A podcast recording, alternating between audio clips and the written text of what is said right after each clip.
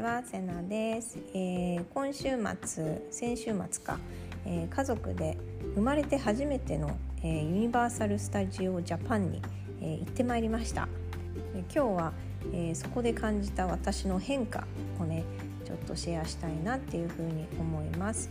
え、実はねこの USJ 子供たちずっと行きたいって言ってたんですよねあのスーパーマリオにできてからあのヒカキンのね YouTube を見てあの行きたい行きたいってずっと言ってたんですけれども、まあ、私も主人もね、まあ、お金かかるよなとか大阪かとかなんか私も人混みがすごい嫌いだし並ぶのすごい嫌いなので、まあ、いろんな理由でねこう腰が重くてずっと先延ばしにしていたんですけれども。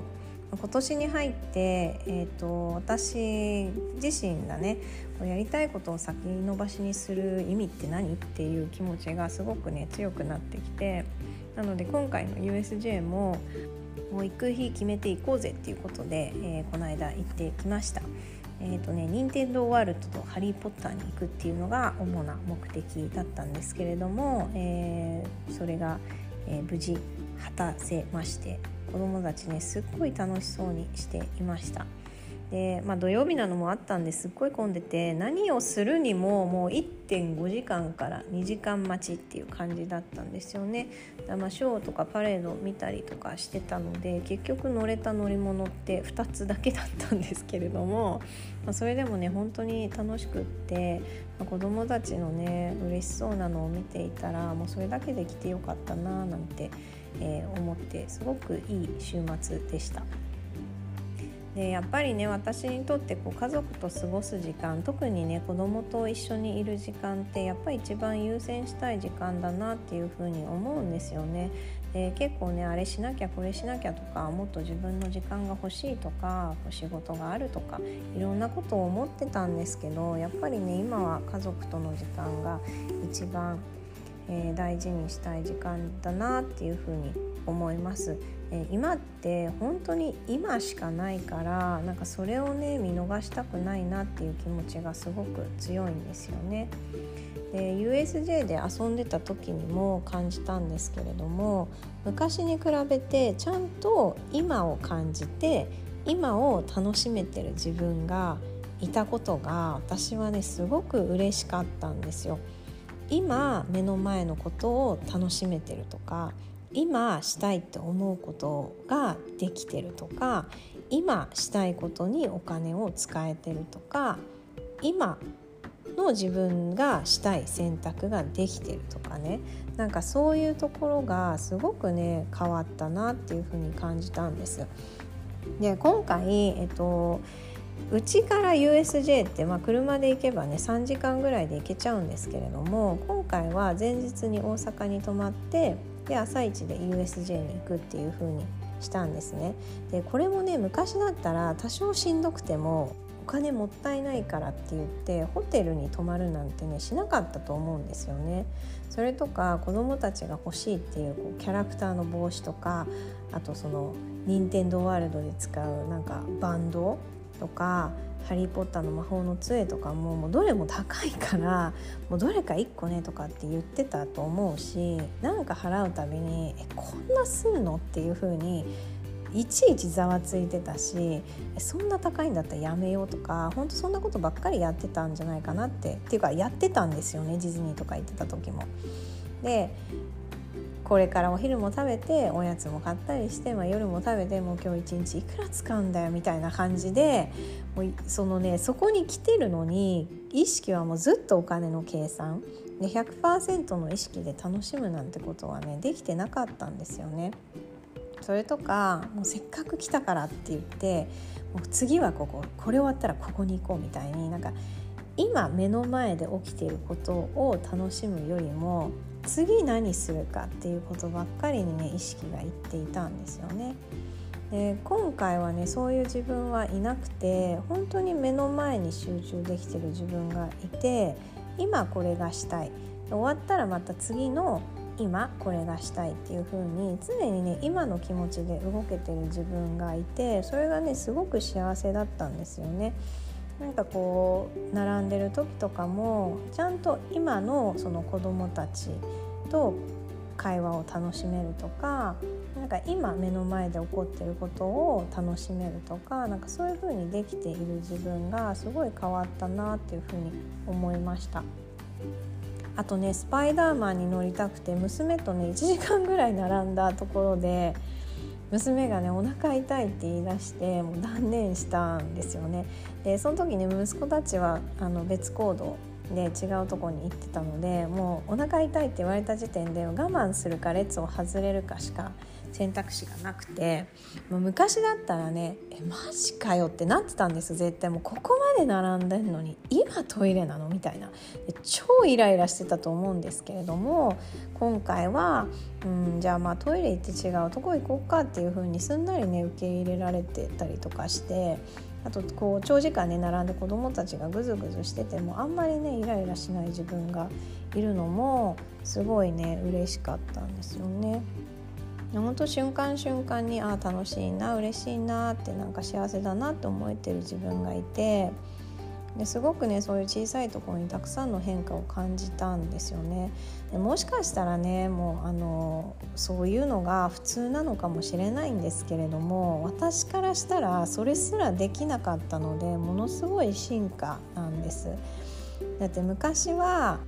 ああもうなんとかの時間逃したじゃんとかこうしてればもっとこうできたのにか並んでんだから静かにしててよとかなんか疲れてるみんな一緒でしょとかえ1個買ったんだからもうあれもこれも欲しいって言わないでよとかなんかもうなんで思い通りにならないのみたいな感じですっごいイライラしてたんですよね。もう楽しみに来てるはずなのに怒ってばっかみたいななんかみんなで楽しく過ごすために計画してるのになんか怒鳴り散らして怒り散らしてみんなつまんなくなるみたいな だか本当にどこ行ってもそんな感じだったんですよねちょっと話してて恥ずかしいんですけど。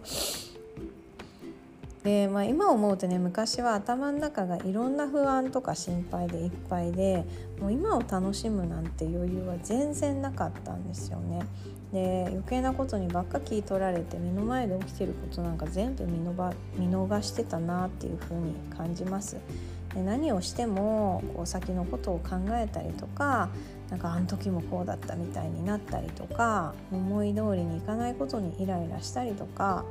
こういう風になったら大変だからって言ってコントロールしようとして焦ったりとか、まあ、そんなことをしてる自分にすら気づいてなかったので本当今思い返すと自分の中がすごい混沌としていたんだなっていう風に感じます。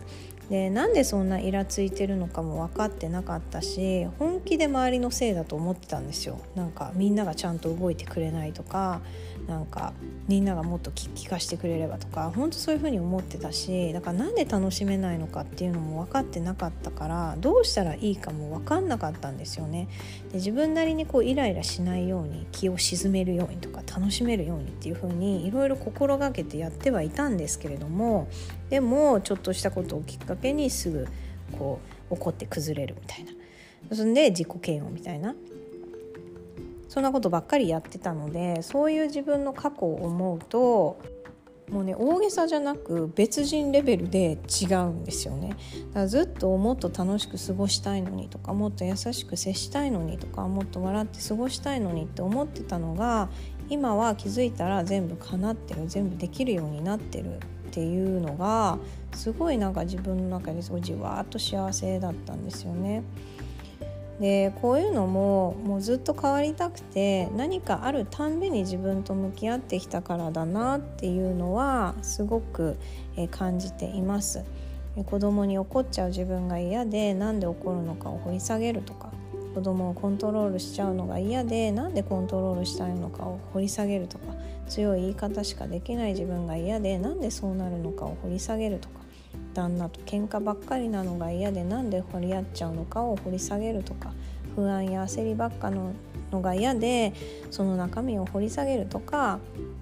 まあ、その間にねすごいいろんなコミュニケーション取ってきたしなんか失敗して謝ったりもしてきたしなんか泣いたりしながらね少しずつ少しずつこう上向きになっていったんですよね。でお金に関してもお金に振り回されてるのとかお金の不安でっていつも思ってるのが嫌でどうやったら不安にならないで済むのかっていうのを勉強しては実践してきたんですよね。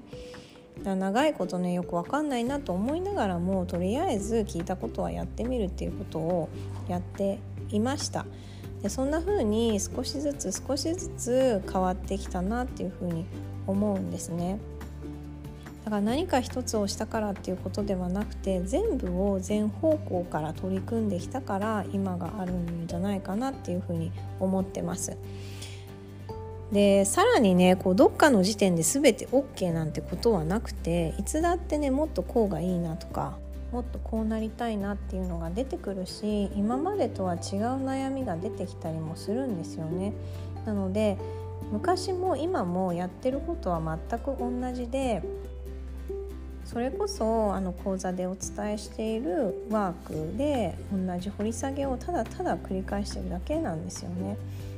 なので私の中には終わりなんてものはなくて常に自分を更新していくっていうような感じなんです。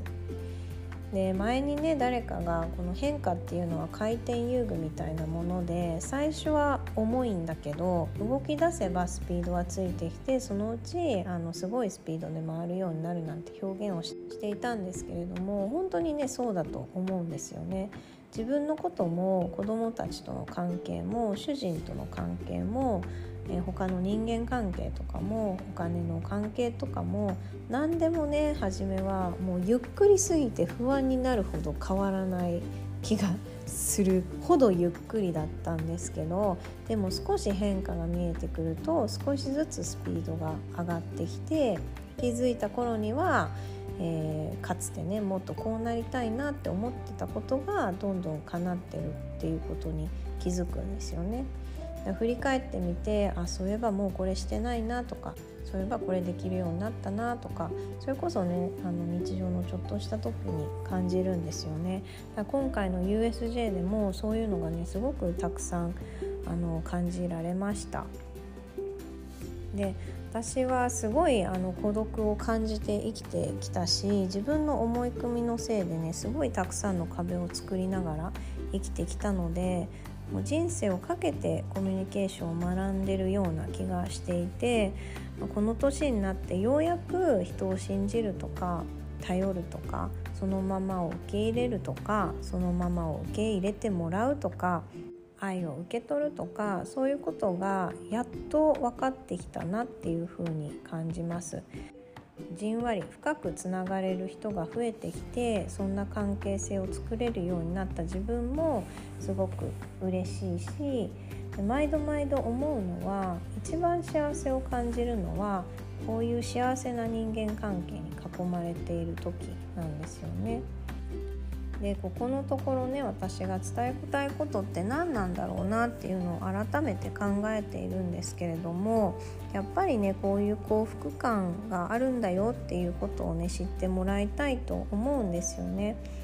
自分って結構素敵じゃんとか自分って面白いじゃんって自分を愛せる幸せ四六時中できなかったとしても自分を否定しないってそれだけで本当に幸せなことなんですよね。でそんな自分で周りと関われることそんな自分を好きって言ってくれる人に囲まれる幸せとか大事な人をちゃんと大事にできる幸せ自分の見方の偏りから心ない言葉をね言っちゃったりとかそのまんまを尊重できなかったりとか否定しちゃったりとかそういうこともえーと、あると思うんですけどもそういうのもね自分を愛せるようになってくると減ってくるんですよね。なので自分の愛がちゃんと大事な人に伝わるって想像以上にね幸せなことなんですよね。でこういうのの始まりが全て自己需要なんです自分を受け入れて自分を正しく大事にできるようになるだけで周りのいろんなことが本当に変わってきますどんな風に変わってくるかっていうとまたちょっとすごい長くなっちゃうし正直ねなんでそうなるんだろうっていうのがあの説明できたいこととかもあのあるんですけれどもでも本当に変わってくるんですよねだからやっぱりね自分を愛せるようになってほしいっていうのがあの私の一番強い思いなんですよね。どんな自分もそれでも素敵だよっていう風に自分が自分に言ってあげれるようになってほしいんです。だってね世界にたった一人しかいない自分なんですよ。他の誰にも似てないオリジナリティに溢れてる自分。数えきれないほどの奇跡が重なってこの世に誕生した自分だからそんな自分が特別じゃないわけないんですよね。だからそんな自分を否定するなんて本当に悲しいなって思うので自分ってすごい特別なんだなっていうことに私はねやっぱり気づいてもらいたいっていうのが一番強い思いです。で本当にそれに気づいたら人生って勝手に開いていくのであの